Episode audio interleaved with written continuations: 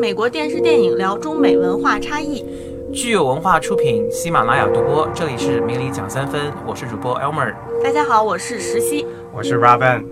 我们今天呢，其实聊一个特别有热度的电影，就是对，A Quiet Place。寂静之地。其实英文它不是说完全的没有声音的一个寂静的意思，我觉得啊，它就是比较安静。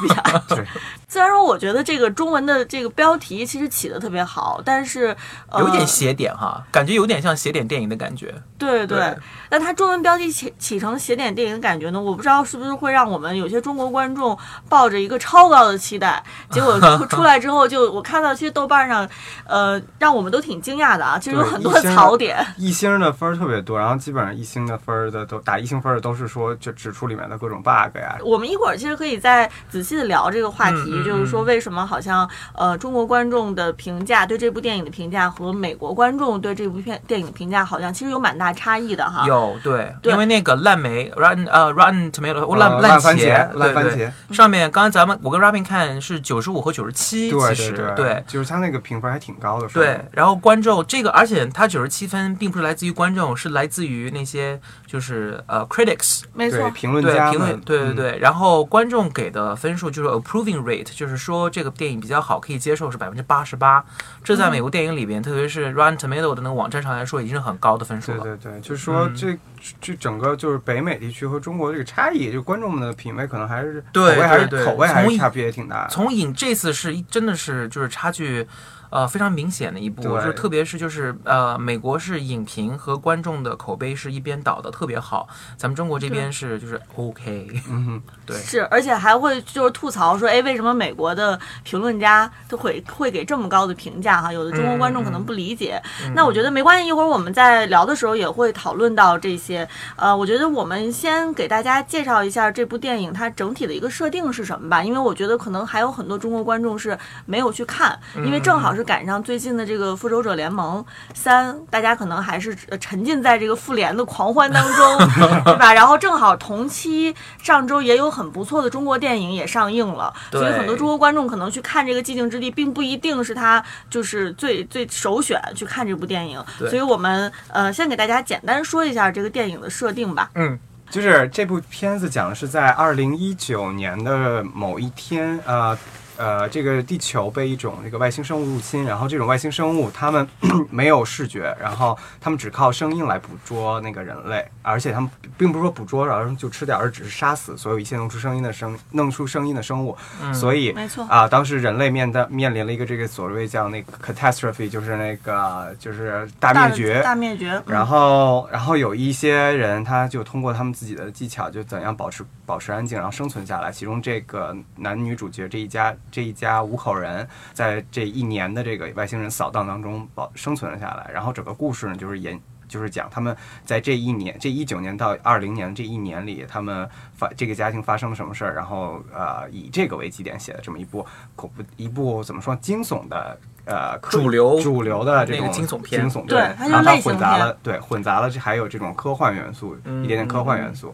对，嗯然后其实我觉得它还有点，我个人觉得它有有种那个，尤其还有几个场景的运用，特别那种文艺片儿的那种感觉。对，我觉得这个电影的表现手法，我们可以一会儿再说哈。嗯就是、其实这个故事要说起来，它是非常简单的一个事啊儿，，对一个就是原创一个原创剧本。对它原创，然后它特简单，就是一对一个家庭，它如何在这种大灾难有怪兽的这个怪兽肆意横行，而且这个怪兽是靠声音去猎杀人类对和生物的这样的一个环境里面，如何逃生，如何生存，就而且就这他么一嗯只事儿猎杀活人，他死人不碰，嗯对，记不记得？它不会吃，对对它咱所们以是不是有点剧透？对我，我觉得我们今天聊的时候呢，可能还是会，呃、还是要，呃，就是说注意说哈，不不会剧透，因为这个片子你要是剧透了，可能会影响大家对对对去观影这个体验哈对。我们基本上就会说这个片子的牛逼之处，或者就是说它的那个有一些呃呃国内一些影评跟观众的吐槽之吐吐槽之点。对，但是嗯不会影响到去欣赏这个电影。顺带对着对聊对一下对这个片子之外的一些八卦。对，这个是我的长项，我的 长项。是，那其实说到八卦，我们就不得不提到这部电影的呃导演加编剧加加男男主演加加制制总啊片制 片人人， John 对 Krasinski，对对没错，他是约叫中文就是约翰翰·卡克拉拉辛辛斯斯基基，这个名字我觉得还不如念英文呢， 还是还是 John 吧，我们就管他叫做啊， John。嗯叫约翰嘛啊。对对对对，对，之前大家可能对他最熟悉的是一个啊电视对剧里面办是公吧？室对，The Office，对。哦里面，Office 的里男面二还是男三是吗？就他是其挺实小的角色，挺小的角就色，是他的角色那个配置就特别像那个，就是那啊个他是就是那个特别 typical 特别刻板，就是典型那种就是傻傻的在 Why 办公室 do 里面的一个白人男生的这么一个，对那就是你们谁知道他是怎么样从一个这个电视剧里面的一个就是很小的角色，然后现在成成长成为这样的一个很牛逼的一个编剧加导演？其实加制我片啊人我看到他自己呃一些采访的时候，他自己说，其实他以前并不想成为男演员，不想成为演员。对哦然后他一开始其实，在那个今夜现场秀做实习生， 然后他以前自己学习的也都是电影制作方面的那个功课，嗯然后整个他能出演那个美版的那个办公室也都是机缘巧合，然后但是他，所以他就是哦因为他太像路人了。对对对，而他那时候胖胖的，对然后对就是对对胡子胡子拉碴，就可能对，有没有点像 Chris Pratt 的感觉？就有点他像星爵的感他他跟觉。他跟那个星爵星爵，他们俩在那个办公室和《公园游戏》里的配置都是一样的，对他们的人设都是一样的，然后对包括他们俩后来人生的发展都是一样的。我现在就特别担心这个 John Krasinski 将来和那个 Emily Blunt 万一要离婚怎么办？他其实我觉得这也是他的卖点之一，就是他和女主其实，在生活中是真正的一对夫妻是，并且有两个孩子的幸福家庭。对他们两个都已经相识相知十多年了，对，呃，然后其实我就刚刚就跟跟私下跟 Robin 说，我觉得其实就是他自从娶了 Emily Blunt 以后，然后他的事业就简直是处于在腾飞的状态中，嗯对一年一个样，因为真的是 Emily Blunt 好旺夫啊！对，而且其实我觉得是因为他们俩相相认识的时候是零几零八嗯年的， 对， 07两个08人年都的时候是就是二三线， 特别逗的一点，我自己我今天发现是那个 John Krasinski 第一句跟那个 Emily Blunt 说，所有就是他们这一辈子，他跟他说的第一句话就是 I like you，我喜欢你。然后呢，当时 Emily Blunt 被吓了一下，然后 John Krasinski 觉得自己好尴尬，马上说我我特别喜欢你在那个穿普拉达女魔头里面的表 现。所以他就是你看他的性格，其实跟他在 Office 里边的那个角色设定其实特别像。我觉得他有嗯哼他就是有一点在演自己，对对对对就是就是傻傻乎乎的傻憨憨傻傻但一是个很美幽国默白的人男人生对对对对。啊、所以就是他在这个《寂静之地》里面的这个造型、这个人物形象，其实也是让大家觉得很惊艳哈。对嗯，然后他在这里面，其实因为他并不是就是就是给人一一眼看上去好像是那种很性感男星的感觉，所以他他其实蛮符合这个电影里面，他就是感觉是个邻家爸爸一。个父亲，对对一对个对父亲的形象，嗯，他和 Emily Blunt 两个人夫妻在这里面饰演的夫妻还是非常的契合整个这个故事，嗯非常契合。还有对，它的主题的，结那个我我想说啊，那个美国的恐怖大师 Stephen King 就对专门出来表扬呃嗯 John Krasinski 还有 Emily 的表演，包括那个 Melissa 呃 Simmons 的表演，说这个表演简直就是嗯、太到高位于了，高于一切没错，terrific acting。然后他才表表呃就是讲就是说到了这个形式，嗯这个形式就真的是非常新颖新，颖，所以我觉得就是呃，你看，呃，其实我觉得他们主打，他们在他们在宣发上面啊，商业上面的宣发上面，其实主打也是 Emily Blunt 的表演。你看海报基本上就是她一个人，对那个 trailer 那个就预告片的时候也是，就是基本上是展现 Emily 她 Blunt Emily Blunt 的那个她的高表光演，对她对的表对演，对，嗯。所以我觉得在这个上面，其实嗯，演员的配合还有导演的才华，真的是成就了这这个很很大的一个一个因素。对，嗯没错。嗯然后除了我们说的这个男女主主演之外，还有就是里面非常出彩的这个呃童星哈，其实是、呃、嗯对，两位童星。对，两位位同行主演的，对对对对其实那个我先说那个小男孩吧，咱们把这个大咖放在后面，稍微大咖一点，这个 Melissa 放在后面。好我想说一下小男孩，这个小男孩当时就是今年咱们中国引部引进了一部一部呃电影叫《奇迹》，它里边哦演的是、 Wonder Boy 对 Wonder，它里哦边演，Wonder，的是、呃那个小男孩在学校里面的一个死党，嗯就是那一众就是别的小孩在欺负他，有一个小嗯男孩就其实愿意跟他真正的成为朋友。嗯，其实他在里边的表演，其实我觉得超过了小男主，因为我觉得他真的非常真实，因为他其实是一个嗯，很小的一个小孩儿，但是他就是对想要跟这个小男孩成为朋友，但是又怕别的小男其他小伙伴们去取悦他，嘲笑来嘲嗯笑他，对所以他的内心戏，他是一个非常纠结的一个角色，就演的特别好，而且特别可爱，所以我印象特别深。嗯，所以如果大家看到那个奇迹男孩，如果很喜欢这个小男孩的表演的话，嗯，也去是看一应下该《奇去迹男孩》。对，然后对对也是对回过头来也应该再去看看《寂静之地》，对因为这个小男孩在《寂静之地》里面的表演也是非常出彩的。非出非常出彩，对，嗯，非常，我就是现在真的是一个就是一个小戏精了，就是那么小，然后他他要需要表演的层次那么多，没错，对。然后说回这个 Melissa 呃 Simon 呃 Simmons，就是就是更，其实我觉得他就是更他名令气令更令人大感动了。对对对对其实对呃很多观众不知道，其实他真的是一位聋哑的呃人士。嗯，在之前他演过一部电影叫《Wonderstruck》，就是去年的时候对演叫演寂静中的惊奇，对对，这是一本书。其实这个小女生 Melissa Simmons 小的时候其实看过这本书，然后她因为自己非常喜欢表演，非常喜欢戏剧嘛，她也没有因为自己是聋哑人，然后嗯去磨灭自己的天性，对去，还是去发展了自己的喜欢的这这么这么这么一个方向。然后他们学校的呃就是表演老师就跟她说，她说这部这个 Wonderstruck 快要去拍电影了，你要不要去试试试镜？然后结果就去了，然后就从大概两百五十个童星中，然后就脱颖而出。嗯哼，就导演都就是觉得他第一表演特别好，第二他特别自然，就特别符合这个角色，而且。其他的小演员们在好莱坞这些小戏精们都是，就是每个人都演过很多戏，都会有很多 track record 的。他是唯一一个没有任何表演经验的，然后居然被选中了。对，而且还能跟那些影后，包括 Michelle Williams 和那个 Julia Moore 这样对在一部戏电影里对嗯合作对，对对对，然后还赢了特别特别特别特别多的奖，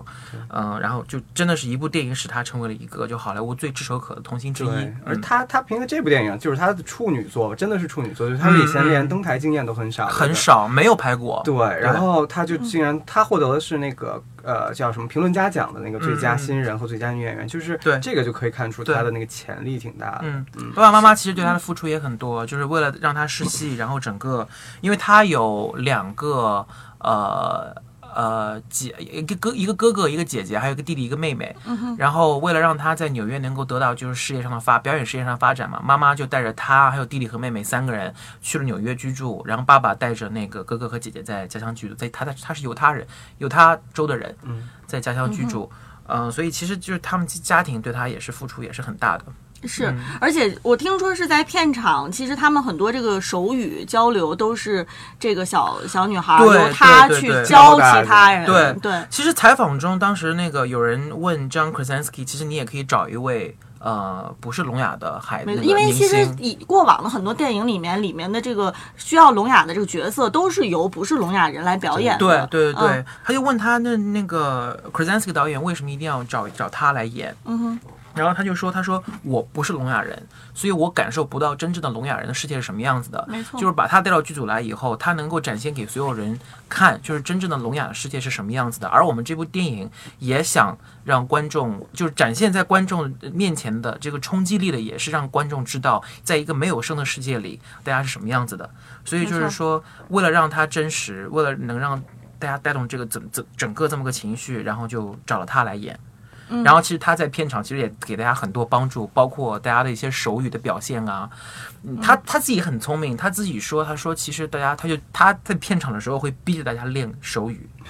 为什么呢？他自己跟 Krasinski 那个导演说，他说为什么？他说我们这个设定是大家在。大家已经就是从我生下来开始，已经讲了这么多年的，就打了这么多年的手语了。对，大家对应该是一个就是非常熟悉手语的这么一个家庭，每个人都应该非常就是潜移默化的非常熟悉手语。对对不能让别人看到那对种陌，生感。如果你要是生硬的话，大家就会出戏。她非常聪明的一个小女孩，然后她就跟她就逼着那个 Krasinski 还有 Emily Blunt 天天跟她练手语。嗯，还有一点就是特别特别就是呃细致的地方，就是你看看就是妈妈跟爸爸的人设是不太一样的嘛。妈对妈妈爸爸是一个 survivalist，就是说他成天想的是，哎呀，我要怎么样保护家庭，我要怎么样生存下来，我要怎么样帮家庭生存下来。所以你看他打的手语是比较简便的，比较比较就是那个 cut the chase，就是非常直白的的直白的一种，很短很直白。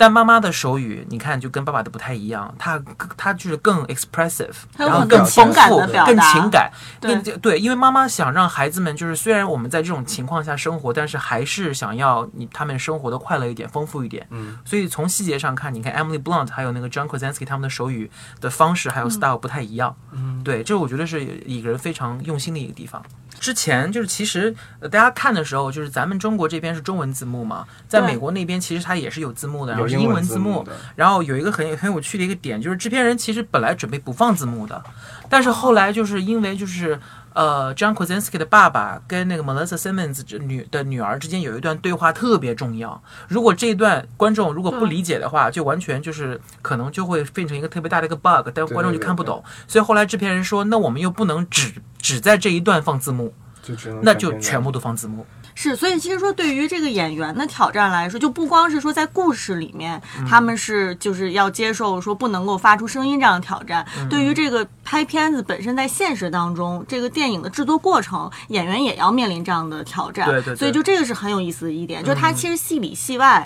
这个演员和角色他是有一些一致性的，就是你对必对须对要完成的这个任务，对对是对吧，？嗯，其实就是大家呢，可能很多人都知道，就是看花看花絮的时候都知道，拍拍电影现场其实很乱的，没错，就是除了演员啊，还有他整个置景以外，其实后面 camera 后面站了很一大帮人，嗯还有剧组里边各式各样的人，包括嗯来送盒饭的各种各 样的人。哎，你你说到这点，我想插一句，就如果大家现场觉得很害怕的话，你可以脑补一 下，在摄就摄是像机的摄像机背背后坐着多少人？没错。然后，其实我觉得，我这个时间在国内大荧幕，呃，上呃登陆这一部电影呢，其实可能有一点挑战，对于我们大家观众来说，因为像我之前刚才说了，呃五、月份正好赶上复联，吧？嗯对对同对时对，其实还有今年有非常密集的、非常优秀的国产片也进到了大、大屏幕，嗯对所以我想知道，就是说你们当时在选择想去看这部电影的时候，是哪个点击中到你们了？你们为什么说要想去看这部电影？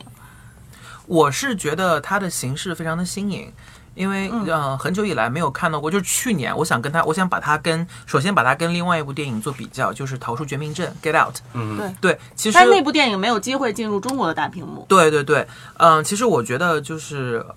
看了这么多年电影，而且电影已经发展了一百多年了，各种各样的类型，大家基本上已经拍遍了。没错但是我是觉得，就是呃，这部电影的影人还还是至少尝试着去创新。从概念上，从拍电影的一些技术上，呃，去创新，这就很值得我去买票观看。嗯嗯，而且我我想说一下，我是 Emily Blunt 死忠 粉，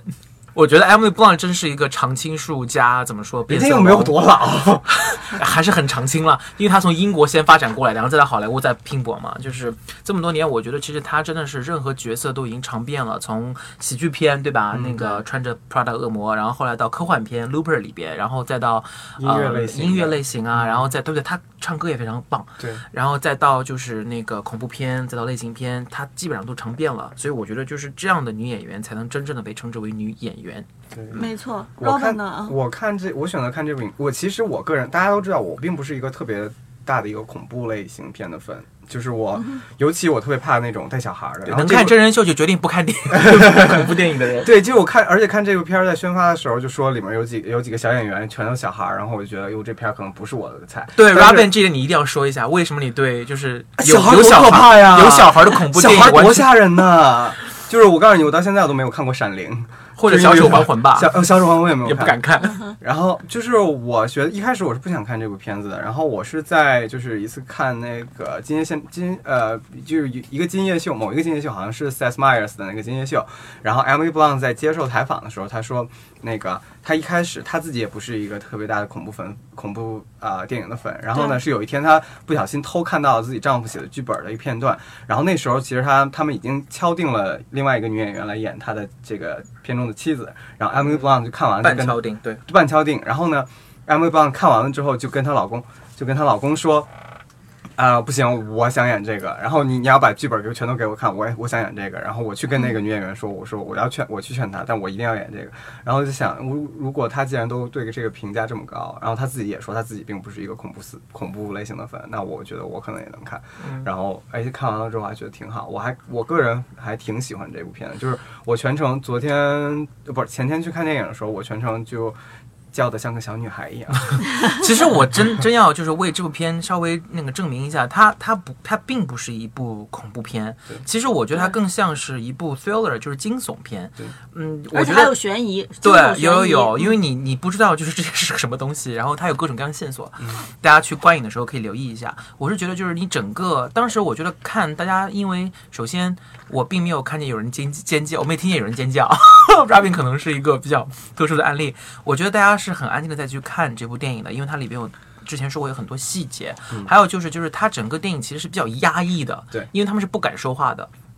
同时又非常紧张，所以我觉得这个气氛给就是观影体验带来了不同的一种。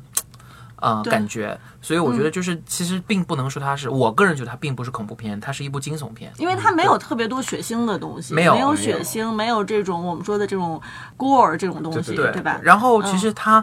突然出现来就是故意吓你的桥段也不是很多啊，当然了，我也也也也有，我和大 我旁坐在我旁边大米其实就在那一段。出来的时候，差点打翻了旁边的那个棒米花筒，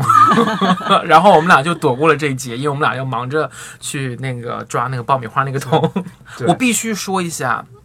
这是我在国内看看的所有的这那个所有场次电影中最安静的一部，因为大家都没有在说话。因为平时有时候我们会我们在看电影的时候，有些人会私就是那个窃窃私语，然后会对就是他在旁边互相交流，就比如然后说我们就看《银翼杀手》的时候，旁边那个人就对，就是杀啥手是谁呀、为什么呀？银翼 呢？银翼在哪儿 啊？对，就是就是就是经常大家会有些有些时候，大家可能会就是因为他比较烧脑，或者就是说情节他没有看懂，然后就会去互相做就是做这种交流。交流我就会很焦虑，因为我就会很怕影响到我的，我就很作的一个人，就很怕他们会影响到我的观影体验。但这一次真的非常安静，大家都非我就是连我坐在我后面的那些人，在某一个嗯某一位那个观影人在那个吃薯片儿。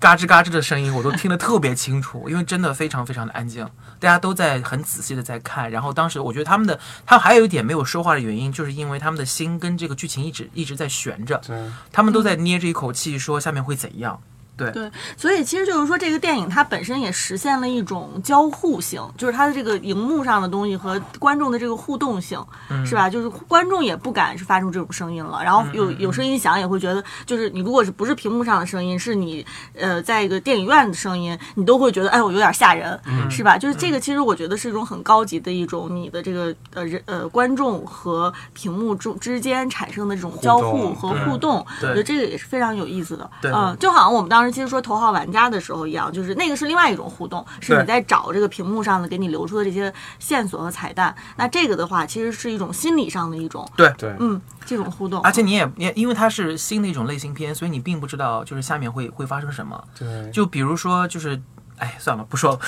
不然剧透了。对，其实就刚才你们说这个像写点片，我觉得这就是就是能，他能感觉能操控着观众去做一些就是观众可能平时不太会做的一些事情，包括就是在电影院，我们在电影院里连吃，就是一开始还有比如说嚼爆米花的人，后来他就感觉慢慢刻意就没有了。他刻意放慢了速度嚼，但是还是有声音，然后最后他就不吃了感觉你的爆米花是不是已经含在嘴里快化了啊那对种，？然后对，我完全全程入戏了。我全程我和我和我我和朋我和我朋友 Megan 一块儿去的，我们两个记得清清楚楚，在某一段的时候有人开了一瓶汽水的声音，然后呢，然后也没喝。对，也没有也没有听到咕咚咕咚往下喝的声音，还有一个人掉手机的声音，提高。当然了，嗯我觉得这也给我们所有全场观众带来一个非常棒的观影体验，尤其对针对这部这嗯种安静类型的这种 thriller。是，然后其实我觉得这个电影的话呢，我们如果看一下国内的有一些观众的评论，他们主要的槽点还是说它的呃这个逻辑上面其实是有一些漏洞的，对它整个世界观建立是有一些漏洞的。我不知道你们怎么看，就是对于它逻辑上面的这种，好像没有说把这个呃逻辑讲的特别的圆。我觉得我我觉得观众，比如说我我拿我自个儿来说，Robin 可能会同意或者不同意啊。我觉得我其实因为太紧张了，然后太压抑了，我一直就是跟着这个节奏在走，我并没有考虑太多的细节，对，包括但是我也我也会想到一点，比如说嗯，他们他们不能发声音，我想说生活中其实有有经常会很呃不自然的发出一些声音，比如说打喷嚏怎么办？就对类似于这样的声音，难道我有没有什么解决方式？但他并没有，他并没有顾及到剧情，并没有顾及到，嗯，好像我是很很多网友最关心的是呃睡觉打大呼呼噜噜的。的吧，脑洞也是挺大， 所以我觉得这些东西，我虽现在后来后来我出来以后，我想了一想，嗯，我觉得网友们说的是对的，但是在当下，其实我并没有太过于对考虑这些东西，因为太对紧张了，对。情节太紧凑了，我们我没有时间，没有这个心情去考虑这些东西。其实看电影就是这样，电影是给你一个一小时、一个半小时的快感，我觉得你就在享受这一个半小时就好。你就是说，如果很多我们看过所有电影，你如果回去推敲的话，都有禁不住推敲的地对方。对对，就然后至少我没有在纠结这个东西。对我也没有，我其实我也没有纠结，但是我我看，其实今天刷完了这些网友评论之后，我也在想，比如说，尤其像小女孩儿，小女孩儿她是一个聋哑人，她完全其其他的人她能意识到自己在控制自己不能出声音，但是小女孩儿因为她是聋哑人，她完全听不到这些声音，对，她他就怎么控制她自怎个儿么控制声自音己的的这个声音？这个就是所以就是。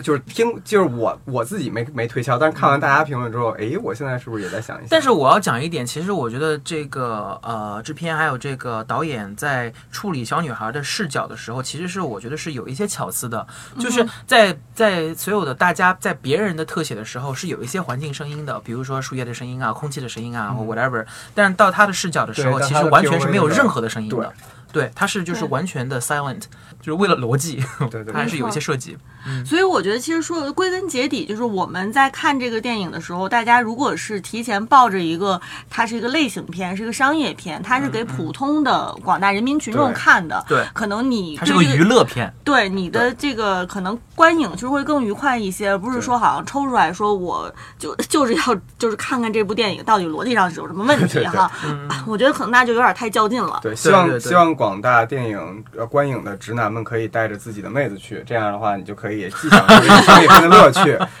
然后就如果是你是抱着那个去批判的心态去看的话呢，建议你还是等过些日子自己在家下下载看就好。其实，其实，其实，我觉得说到这个很多剧情的 bug 之类的，我觉得我不得不提一下，就是三位编剧啊，一个就是 Scott Beck，还有 Brian Woods，这两个是等于说是等于他们俩是发小，啊、他们俩先写了剧本的第一版。然后其实他们俩是无声电影的粉丝，他们俩从小就特别喜欢无声电影，看了很多无声电影，然后到以至于到他们俩就是大学以后都一直在相约，然后在看那个无声电影，所以他们对这个东西受是受了无声电影的一些影响，然后才有了这么一个 idea。然后呢，电影里面的很多设定还有场景，其实是跟他们的生长环境是有关系的。比如说那个那个谷粮仓，对其实，在他们的生活环境里面，因为他们俩好像是哪个州我也不知道了，是中西部的一个州，嗯，在他们的生长环境里边，这个谷仓良从小就是一个比较危险的地方，就大人不让他们靠近的，所以他也很巧妙的就运用了进来，跟他们生长环境也是很有关系的。然后呢，这个电影这个剧本他们写完以后，然后他们把 pitch 给派拉蒙，是本着就是作为那个呃克洛弗系列。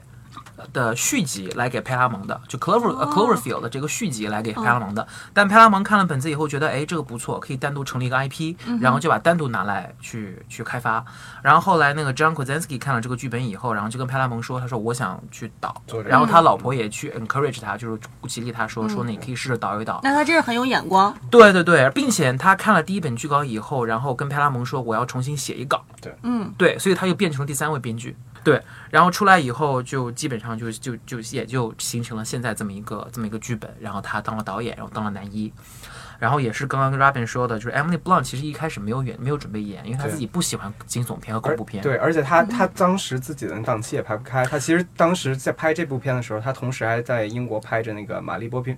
波平斯 Mary Poppins，对 Poppins，对对呃《仙女满人间》对，一个迪士尼的一个对经典 IP，经典的这种音乐 IP，然后就是对啊他的、好适合他，对对他对 啊，而且是两 种两种非常极端的不同。对，然后就是他觉得他并不太想那个拍这个，而且他们两个当时已经有两个孩子，两个孩子都是一个是刚刚学会走路，一个还嗷嗷待哺，特别小，对，但是嗯最终就是激励她做这个的，其实也是她老公给她激励，就是说，如觉得他们两个人她能主拍要摄的更对好。第一是她老公写了剧本，然后她看了这版剧本以后，她立马就跟她老公说：“她说 I 对 need to do this，对嗯就不管怎么样我也要我演。我要把那个，我要跟那个女女演员去说，我要把她踢出去。哎， 我到现在我都很好奇，到底那个人定的是谁？呃，可能跟 Emily Blunt 比较像的一个，或者他们俩的一个朋友，她才对应该才是一会个这么说。对对对对嗯所以我觉得很有可能他们在这个导演自己亲自操刀改这个剧本的时候，他一方面可能逻辑上面是做了一些调整，但他可能最重要的是把这个情感、家庭情感的东西融入到这个剧本当中去了。对，对这就个是说嗯其实也是打动 John 的一个一个点。其实他并不想，他其实对他来说，恐怖片其实并不重要，或者就是说惊悚片其实并不重要。他觉得这个电影里边最重要的是 parenthood，就是嗯没错怎么说，就是为为人人父为人父母为人父母的这一种，就是对和子女的这种情感的东西，对对然后对教育，对吧？父对母对子女的教育，对嗯对，加上对他就是当时当当初他，因为他看到这个剧本的第一就是第呃刚刚看到这个剧本的时候，正好是他第二个孩子出生的时候，对对所以他感触特别深，他就会觉得好像就是如果真的有这么一天来临的话，我真的会做这些事情，就不对顾一切的会为孩子们去做一切。对他就对会，他应该会不顾一切的，就是然后让孩子们活下去，然后包括牺牲他自己等等，然后而且一定要让孩子知道，就是自己爱他。其对实，在电影里，因为那个小女孩儿，那个莫勒呃莫勒 Melissa 森 Simmons 饰演的这个小女孩儿，她是一个就是其实已经是一个青少年的少女了，对就是对对所对以她有一点那个叛逆啊，或者说有一对些不理解父母，然后最后在电影里我们都得到了就说一个非常圆满的一个结局吧，嗯但不不能说非常圆满，但是是得到了一个那个她自己的内心的一个 redemption 一个救赎，我对觉得其实我觉得他处理的特别好的一个地方，就是让我感到很感动的一个地方，以至于我没有去想那么多 bug，就是还有就是他的父女关系处理的特别好，就是你看在这么一个紧张的电影里边，其实它它是一个特别短的电影，一个半小时。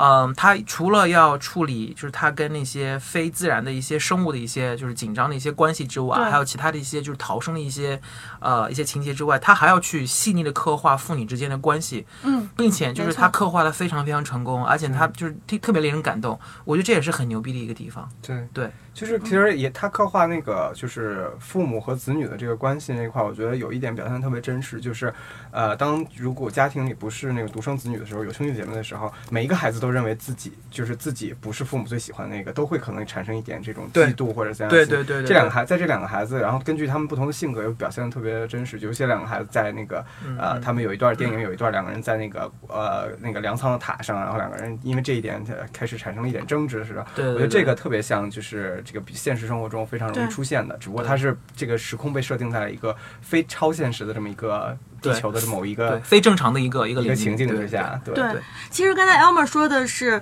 呃，父母其实对子女的这种情感和教育和保护，对但是与此同时，他在电影当中，其实他也同时去呃讲述了作为子女、作为小孩儿他的一个青春成长，嗯对吧？就是我记得 Elmer 在我们看电影之前，他就说看看到美国的评论，它里面有一些情节是说是一种青少年 coming of age 的这个东西，嗯嗯嗯嗯就它不是说单向的，是说哦，父母只是对小孩儿，它里面是小孩儿子女，他有一个自身的一个心理对嗯的一个变化和成长，那甚就至是就是姐妹，呃，不是姐妹，姐弟之间，姐弟之之间间的一些关系处理，对，对也会也会涉及到，所以他其实每一个人的情感上的逻辑都就是，虽然说他可能这个世界观的逻辑有很多漏洞，你可以找很多槽点，嗯但是我觉得每一个人人物的自身的逻辑、内在逻辑其嗯实是相当丰满的。对非常丰满，而且我觉得也丰第一丰满，第二我觉得它也特别简单，简单简单就简单在大家就是为了爱对方，都是为了爱这个家庭，不管就是说他的方式可能会让他们的就是人物之间产生一些冲冲突，但他们的出发点就是爱，爱这个东西，让 L O V 这四个字母放在一起，就是整个美国电影的呃就是